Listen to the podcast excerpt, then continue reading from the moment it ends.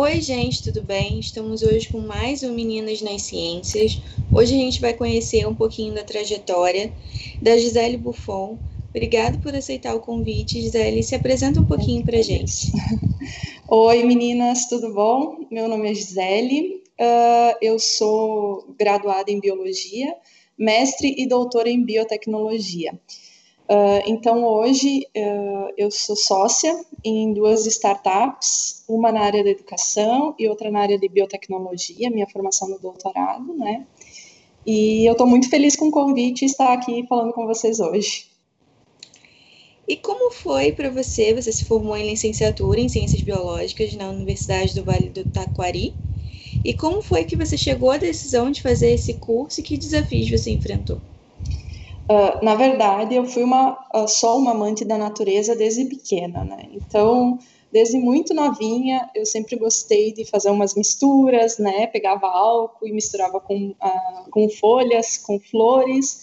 Isso sempre me despertava muita curiosidade e muitas perguntas, né? Então, as duas frentes que eu trabalho são as frentes que eu sempre amei desde muito jovem, né? Então, que, que são a educação né, e a pesquisa. Então, quando eu estava fazendo o meu ensino fundamental, eu já planejei fazer o ensino médio, né, que era o chamado normal, na área do magistério.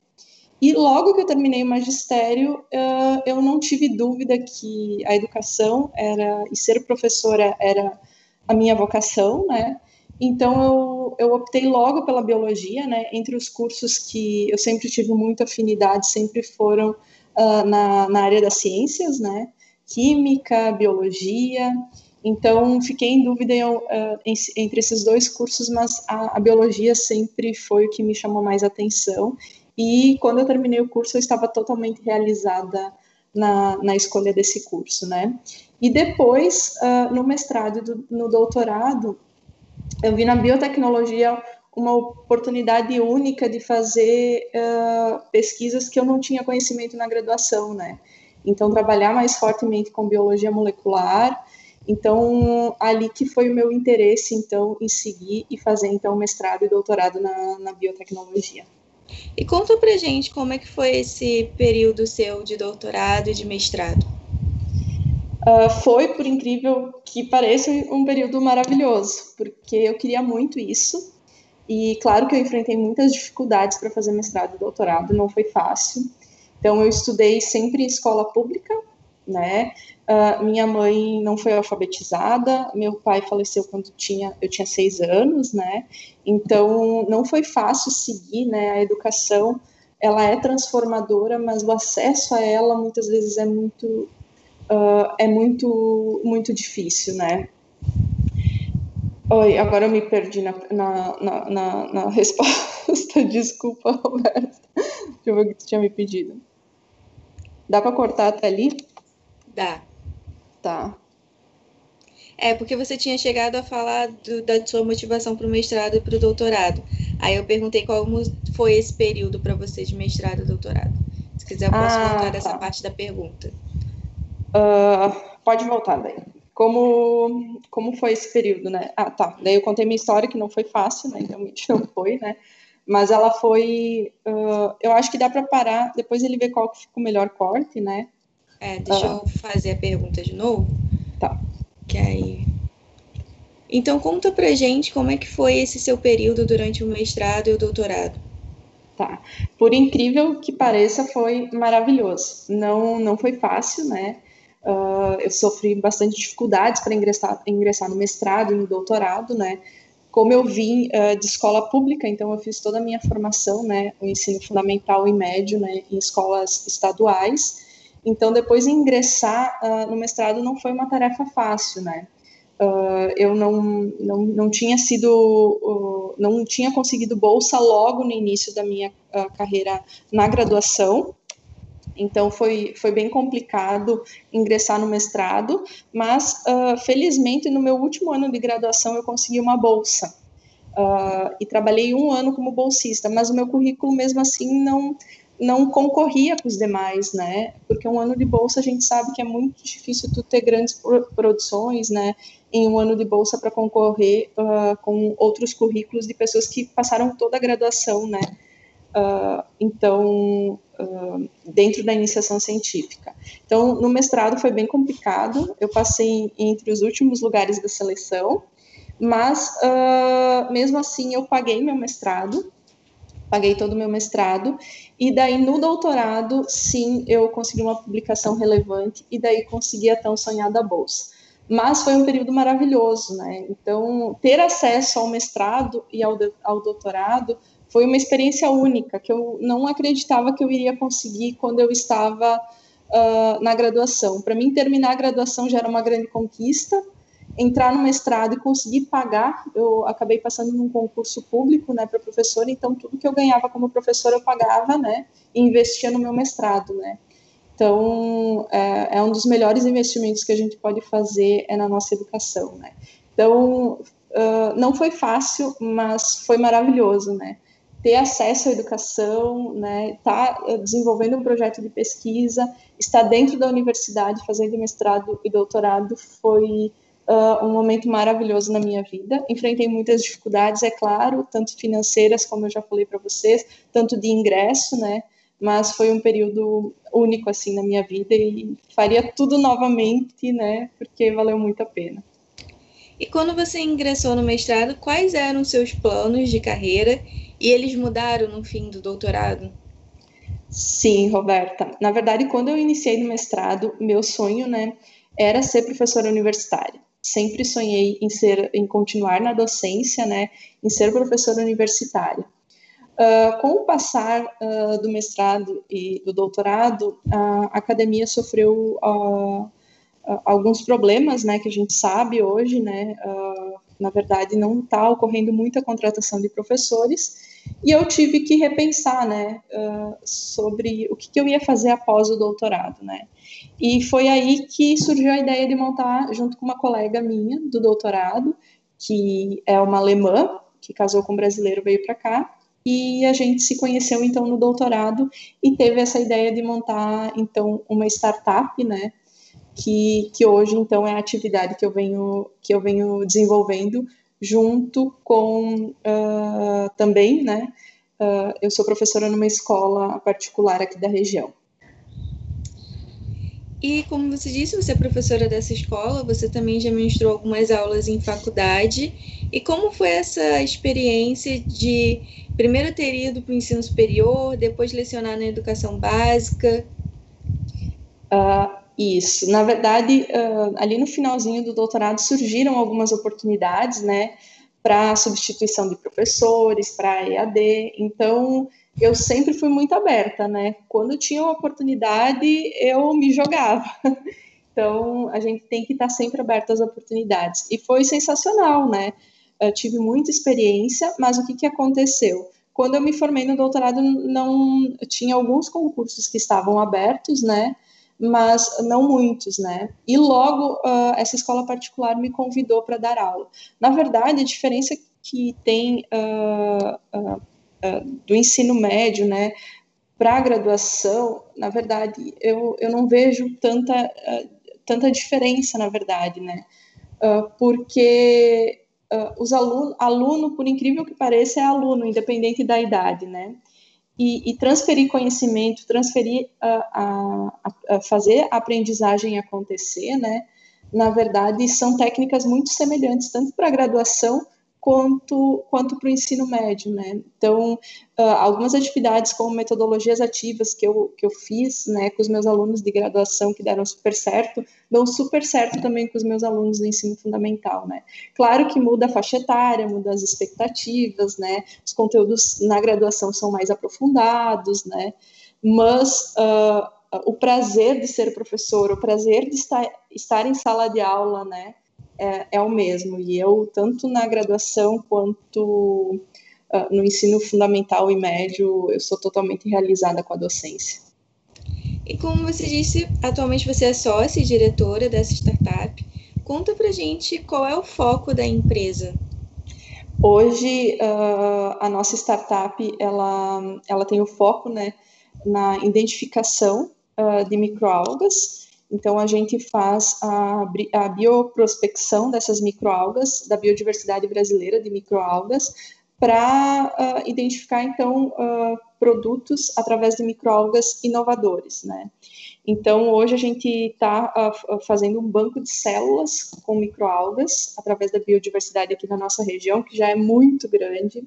A gente, quando começou esse trabalho, a gente não imaginava o potencial da biodiversidade aqui da nossa região.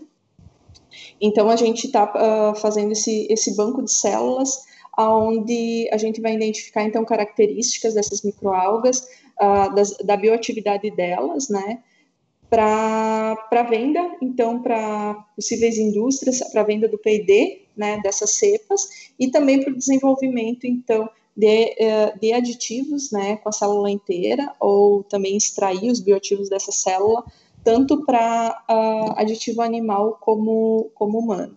Então, hoje a gente está no início da, da pesquisa, nós já temos alguns isolados, uh, estamos partindo agora para a parte molecular, identificação das espécies dessas microalgas já isoladas que a gente tem, uh, mas a gente está muito feliz porque a biodiversidade realmente é, do Brasil, como a gente já sabe, é, é muito rica, né? E, e tem muita novidade, certamente, que a gente vai encontrar nos próximos passos da, da nossa pesquisa.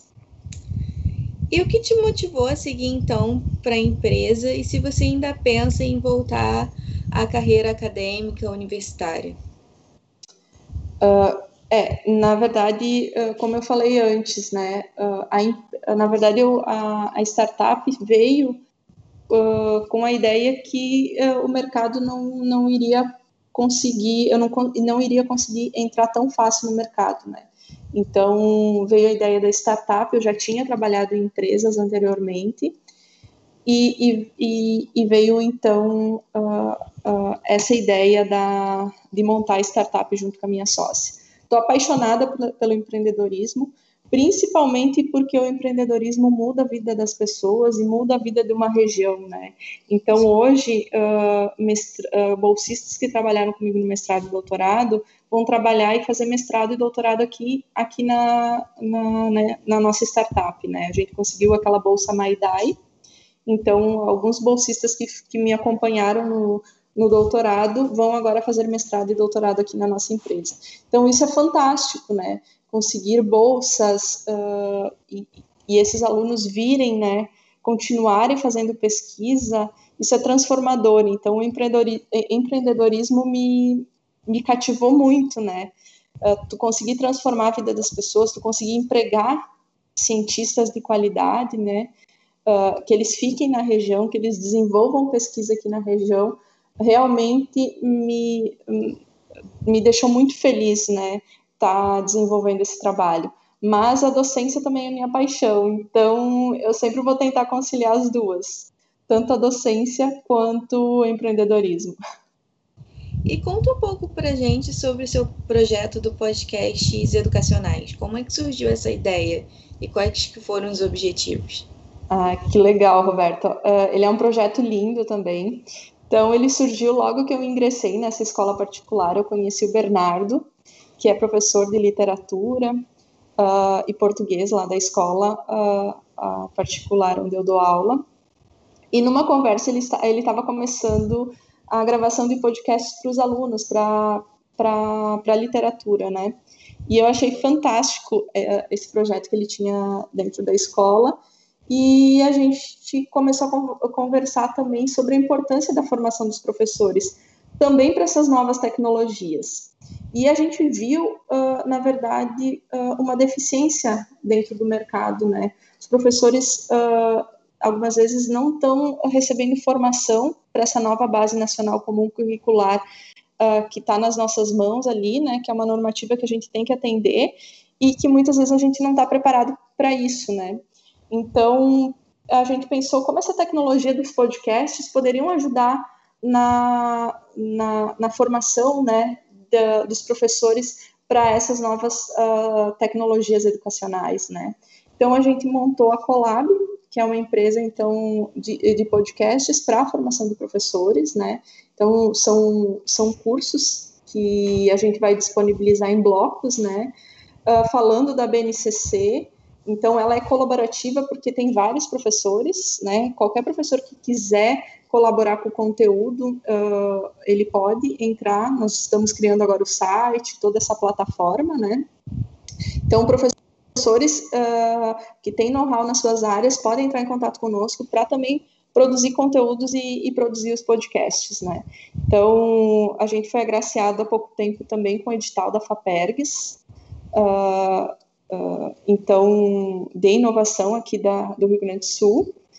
Então, a gente está montando agora o nosso estúdio de gravação e também nós estamos uh, organi organizando o site. Então, vai ter a, a venda desses podcasts para formação num preço super acessível, uh, via e-commerce e também vai ter a formação híbrida, né, aqui na região, que vai ser também uh, baixando esses podcasts e também concursos, oficinas, círculo de paz para professores e alunos, como trabalhar isso na sala de aula. Então, é ele é um projeto que a gente está desenhando, ainda está tá terminando de construir ele, mas ele é um, um projeto bem, bem bonito, né? Onde a gente busca, na verdade, o empoderamento dos professores, né?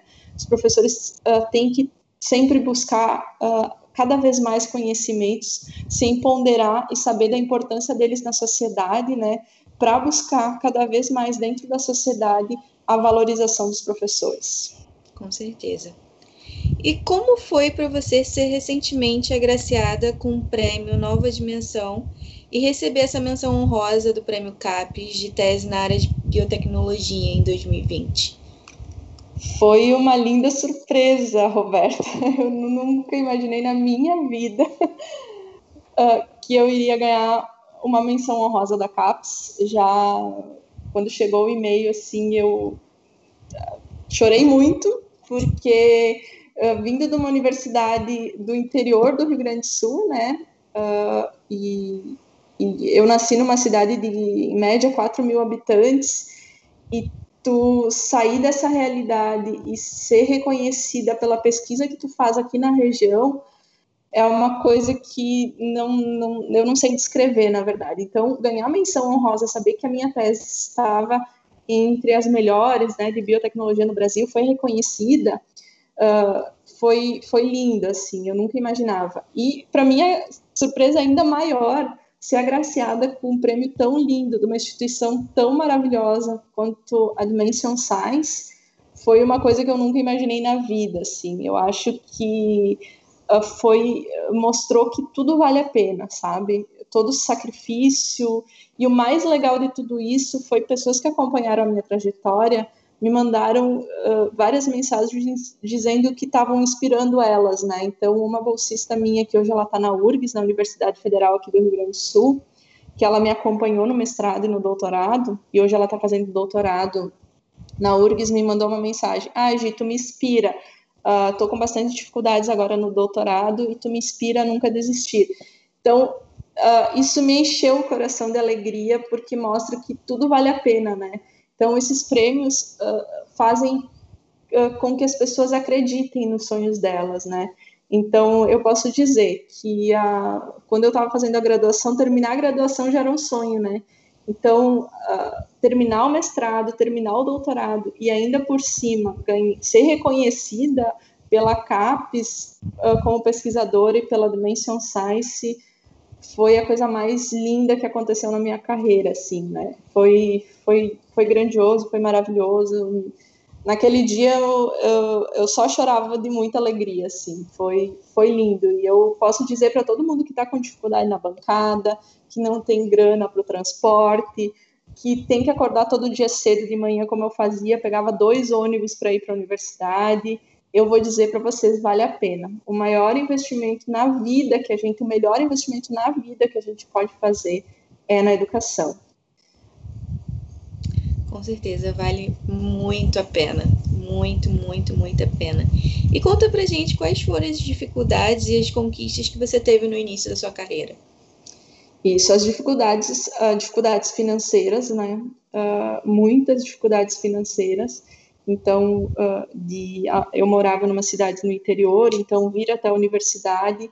Aqui o transporte público não funciona muito bem, então tinha que ser com ônibus par particulares, né, fretados, que, que, que que tinham aqui na região, a passagem era cara.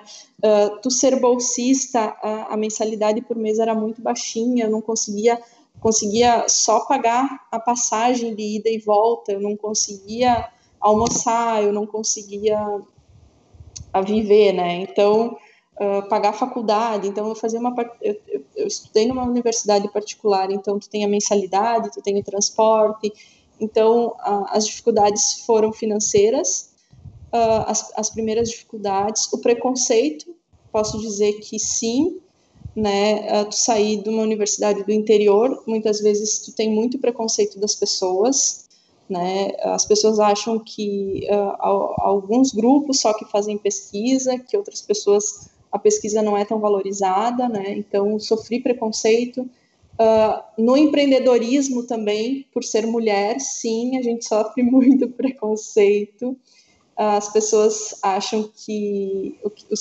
que o que a gente fala algumas vezes não tem validade, né? Então, meninas, acreditem em vocês, porque a gente não é louca, não. a gente a gente tem sonhos e a gente tem que ser respeitada, né? Então, Uh, muitas vezes, principalmente no empreendedorismo, ah, não, o que ela tá falando, né? Então, até tu receber esse reconhecimento e dizer, não, ela está falando de, negócios e realmente ela está entendendo.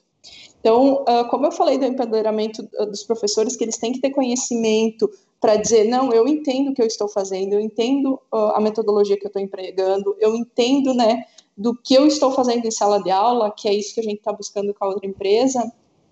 Eu também acho que uh, a gente tem que ter esse empoderamento quando a gente decide fazer alguma coisa. Então, a minha dica para todo mundo que quer seguir no empre empreendedorismo é estudar muito. Estuda muito o que, que vocês estão fazendo. Para quando essas pessoas chegarem e duvidarem uh, das ideias de vocês, vocês estejam bem embasadas para discutir realmente o ponto que importa, né? E porque muitas vezes quando tu tá bem embasada, tu chega num ponto que a, a, a pessoa opa, não, ela entende, né? E daí começa o respeito e daí a gente com, começa a se colocar, né? Uh, dentro dentro daquela situação e começa a ser respeitada e começa, né? A realmente acontecer o diálogo de maneira mais igual, né? Então a preparação é fundamental. Então uh, a gente tem que estudar muito, tem que buscar ajuda. Como eu disse, tem a gente encontra pessoas que não nos dão apoio, mas assim, Roberta, a gente encontra também muitas pessoas boas no, meu, no caminho. Então, eu encontrei muitos mentores maravilhosos, né? Quando a gente incuba uma ideia dentro de uma incubadora tecnológica, né? A gente passa por mentorias, essas mentorias ajudam muito, né? Então, estudem, aproveitem essas pessoas amigas que te, que te estendam a mão, né? Então, professores também que, que, que, fa, que fazem isso, né? Queria citar aqui o professor Henriques. Uh, ele foi um professor que, quando a gente apresentou a ideia, ele disse: Não, isso daí, meninas, é sensacional. Nos deu todo o apoio para incubação, nos apoia até hoje como nosso mentor nos projetos. Então, como eu disse, a gente vai sentir muito preconceito, mas também vai ter muita gente legal que vai estender a mão, né? E a gente tem que a, aproveitar todas essas oportunidades. E ao longo da sua vida e da sua carreira, alguma mulher te inspirou? Sim, várias. Uh, mas eu queria salientar agora uma que, uh, que me deixou assim uh, maravilhada, né? Quando a gente, quando a gente estuda no início, né, do ensino médio, a gente vê aquelas cientistas maravilhosas que desenvolveram técnicas, né? E eu olhava elas e ficava maravilhada, né? Mas hoje a, a Márcia Fournier é uma pessoa que, que me inspirou como cientista e empreendedora, né? Ela então fundou a Dimension Science, né? Mas além de, fund, de fundar, ela, ela pensou nas minorias, né? E eu hoje, uh, graças a Deus, devido à educação uh, e devido ao meu mestrado e doutorado, hoje algumas dificuldades financeiras eu su supri, né? mas a igualdade não, não é total, né? Então, nem todo mundo tem acesso à educação, nem todo mundo tem acesso à pós-graduação. Então, ter um olhar para essas minorias, né? Saber como as mulheres enfrentam dificuldades é um olhar maravilhoso e o projeto dela com a Dimensão Science uh, é, é, fantástico. Então, eu queria ressaltar muito. Ela é uma, ela é uma mulher uh, maravilhosa. E se você pudesse encontrar a Gisele do passado, lá no início da graduação, o que, que você diria para ela? Uh, Gisele, nunca desista dos seus sonhos. eu acho que, que seria essa frase, sabe? Porque a gente desanima muito, eu chorei muito, né? Uh, eu entrei no mestrado, algumas coisas eu, eu não sabia fazer, uh, porque algumas, algumas dificuldades que a gente enfrenta né, a, durante a formação são, são muito fortes, e, e eu vou dizer que a gente não pode desistir, a gente deve chorar, levantar a cabeça e seguir, porque tudo que a gente sonha, a gente, a gente pode conseguir sim. E com ajuda, uh, já queria colocar uh, o meu contato à disposição, né, para troca de ideias. Uh, se alguém também tiver interesse em conversar, tem alguma dúvida, como eu monto uma startup, ah, qual é a dificuldade que tu tiver, podem me contatar, eu estou totalmente à disposição, porque é, é assim que, que a gente cresce, né? Então, não desistam, Uh, e porque eu não desisti. E, e, como eu falei, o maior investimento que a gente pode fazer na vida é, é, a educação. E sobre essas questões que não estão no Lattes, você poderia compartilhar um sonho, uma meta com a gente? Sim, um dos meus maiores sonhos é ser mãe, né? Então, tô, tô, tô lutando para isso. E outro sonho que, que eu tenho muito grande é é fazer com que as empresas na qual e os projetos nos quais eu estou desenvolvendo realmente cresçam e tenham um impacto social dentro do, da região e dentro do local, do local, né, onde eu estou vivendo, né? Então, que melhore a qualidade de vida, a igualdade das pessoas, que realmente a educação melhore, que a saúde, né? Porque eu vejo que quando a gente tem o desenvolvimento, não é só a minha vida que melhora ou dos meus colaboradores, né? É da região. Então, uh, é o meu um, dos meu, um dos meus maiores sonhos, né? É, é ser mãe e ver o desenvolvimento das, da, das empresas e dos projetos do, dos quais eu faço parte e de outros também, né? De outros amigos que também têm projetos lindos, que desenvolvam as regiões, né? E que mostrem a importância da educação e da ciência, né? Uh, para a população. Eu acho que, que esse é um, o meu maior sonho. Falando em relação é, à educação e à ciência, o que, que você acha que falta para ambas receberem o seu devido lugar e respeito que elas merecem? É, incentivo do, do governo, né? Os, os governantes têm que entenderem a importância da ciência e da educação e eu acredito que nós, como cientistas, como professores, como, como pesquisadores, nós temos que achar mecanismos de facilitar a linguagem para a população, né? Eu sei que muitas vezes a gente precisa ter conceitos anteriores da ciência, né? Mas a gente tem que ter mecanismos para popularizar a nossa linguagem, né? para popularizar o que está acontecendo dentro da ciência, quais são as metodologias científicas. Então, esse é um trabalho, Roberta, que a BNCC vem trazendo, a investigação científica em todas as disciplinas agora, né, da, da educação básica.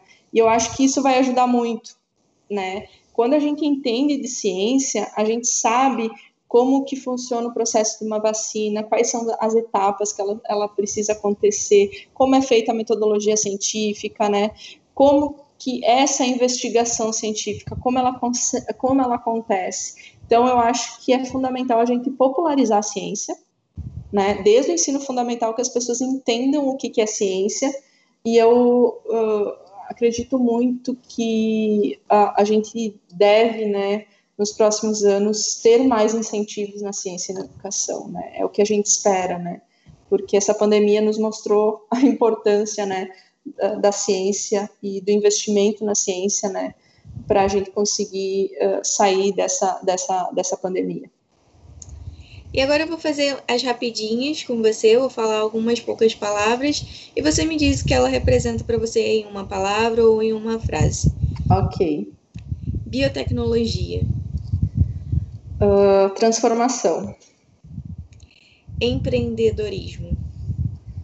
Uh, mudança. Educação. Amor. Vocação. Meninas nas ciências. Lindas. Fortes. Estou falando duas palavras. E para terminar o nosso vídeo, queria que você deixasse um recadinho para as próximas meninas que queiram seguir nas ciências, no empreendedorismo, aonde elas sonharem estar. Uh, eu queria dizer que vocês podem estar onde vocês quiserem, aonde vocês sonharem, aonde vocês uh, planejarem. Então, uh, cultivem os sonhos, os sonhos de vocês, se aperfeiçoem, vão em busca, façam uma rede de pessoas do bem, uh, construam esse caminho e eu não tenho dúvida alguma que vocês vão chegar no sucesso. Não tenho dúvida alguma, né? Então, uh, eu me coloco à disposição, né? Uma pequena trajetória que eu tenho, né? Uh, agora, dois anos que eu montei a startup, ela é muito pequena ainda, né? Mas eu me coloco à disposição para ajudar vocês no que vocês precisarem, né? Às vezes o tempo é curtinho, mas podem me mandar mensagens que quando sobrar um tempinho uh, eu respondo. Então, não desistam dos sonhos de vocês, meninas. Eu sei que muitas vezes é difícil, uh, a gente sofre um preconceito, mas não dá para desistir, principalmente no empreendedorismo, eu vejo, né? A vida acadêmica uh, é um pouquinho menos, né? Claro que a gente tem que passar nessas fases, né? Como eu falei, Roberto, meu maior sonho é ser mãe. Eu acabei adiando alguns anos isso por causa da, da vida, né? A gente tinha que. Eu quis, quis muito me formar e não tinha dinheiro, então a gente vai adiando esses sonhos, né? E então. Uh, ter mecanismos com que as meninas consigam estudar, né, uh, e, e, serem, e serem mães, né, então tem vários projetos lindos, né, uh, que acontecem para essa igualdade feminina, né? Porque a gente sabe que a maternidade também deixa alguns períodos a gente afastado, né? As crianças precisam nesses primeiros meses de cuidados. Então, acho que mecanismos que mostrem, né, uh, que uh, e projetos que financiem, né, que as mães consigam ficar em casa um período, mas não abandonem a sua a vida acadêmica, não abandonem seus sonhos, são muito importantes. Então, eu acho que a gente tem que se unir uh, e mostrar, né, que a gente ama muito a ciência e que a gente quer muito estar aqui e que uh, isso é muito importante também para as mulheres, para a gente conseguir realmente uh, a, uma maior igualdade entre, entre os gêneros. Obrigada mais uma vez por dividir essa trajetória com a gente. Eu que agradeço, Roberto, o convite. É muito bom estar aqui falando com vocês. Uh, queria agradecer imensamente, né, uh, poder dividir um pouquinho da minha trajetória com vocês e receber esse convite maravilhoso. Muito obrigada.